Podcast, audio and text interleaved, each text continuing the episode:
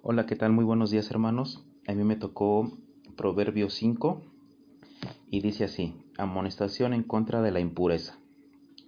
En el versículo 1 al 2 dice, Hijo mío, estad atento a mi sabiduría y a mi inteligencia, inclina tu oído, para que guardes consejo y tus labios conserven la ciencia.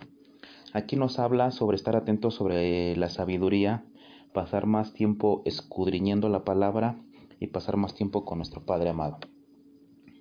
Del 3 al 6 dice, porque los labios de la mujer extraña destilan miel y su paladar es más blando que el aceite, mas su fin es amargo como el ajenjo, agudo como espada de dos filos, sus pies descienden a la muerte, sus pasos conducen al Seol, sus caminos son inestables, no los conocerás, sino, con, si no considerares el camino de vida.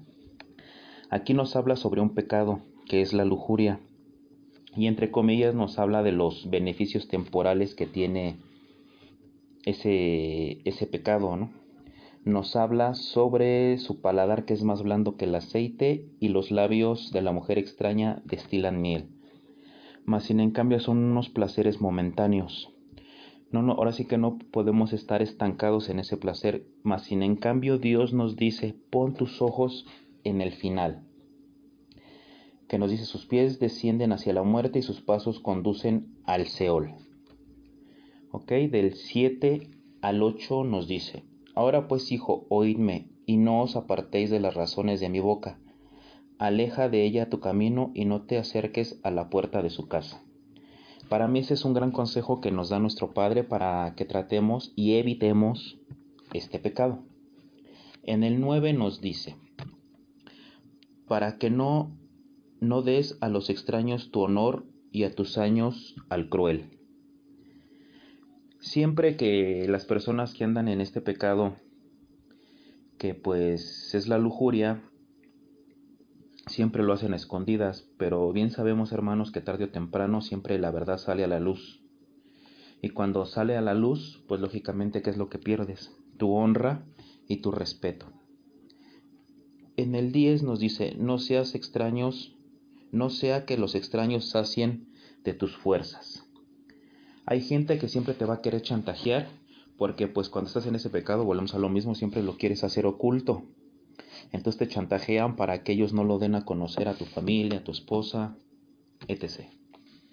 En el 11 dice, hijimas al final. Puedes caer en enfermedades de transmisión sexual. No eres feliz porque tu conciencia te acosa y aparte, pues te puedes enfermar hasta de estrés porque no quieres que se entere nadie. Seguimos. En el 12 al 14 nos dice, y digas cómo aborrecí el consejo y mi corazón menospreció la reprensión. No oía la voz de los que me instruían y a los que me enseñaban. No incliné mi oído. Casi en todo mal he estado en medio de la sociedad y de la congregación. Esta palabra nos está hablando de las personas tanto que no conocen a Dios como los que sí conocen a nuestro Padre amado, ya que hay muchas formas de caer en este pecado. Por ejemplo, en los malos pensamientos, bueno, que son los pensamientos impuros, ¿verdad? Y eso no es ajeno pues a la congregación, ya que muchos hermanos o hermanas pues, pueden caer en este, en este pecado. Vamos en el 15 al 17 y nos dice, bebe el agua de tu, de tu misma cisterna y a los raudales de tu propio pozo. Se derramarán tus fuentes por las calles y tus corrientes de agua por las plazas. Sean para ti solo y no para los extraños contigo. Nuestro Padre amado bendice el, el, sexo dentro del matrimonio, mas nunca fuera porque pues ya sabemos que eso causa muerte. Y que también nos dice que no andemos regando nuestros raudales, nuestras aguas, perdón, que eso nos quiere decir que no andemos regando a los hijos por todos lados, porque no sabemos su sufrir en su vida.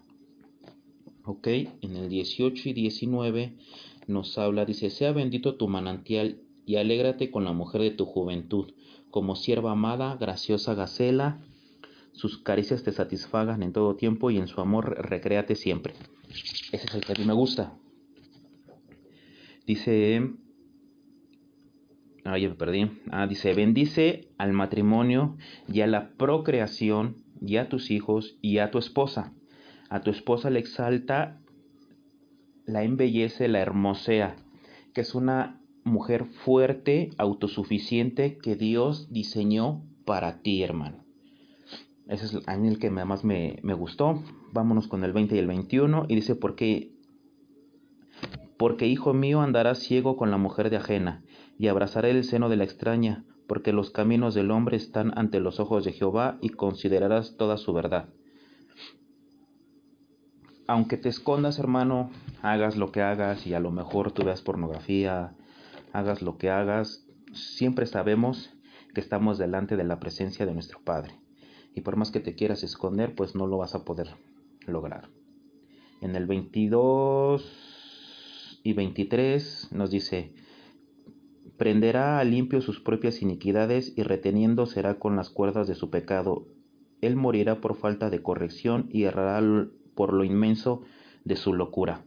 Este pecado, recordemos que nos lleva a la muerte, te lleva a una atadura y te destruye es una inmensa locura, como lo dice para finalizar el versículo 23. Por mi parte ha sido todo, mi hermanos. Espero que les haya gustado, que sean muy bendecidos todo lo que resta de esta semana. Muchas gracias.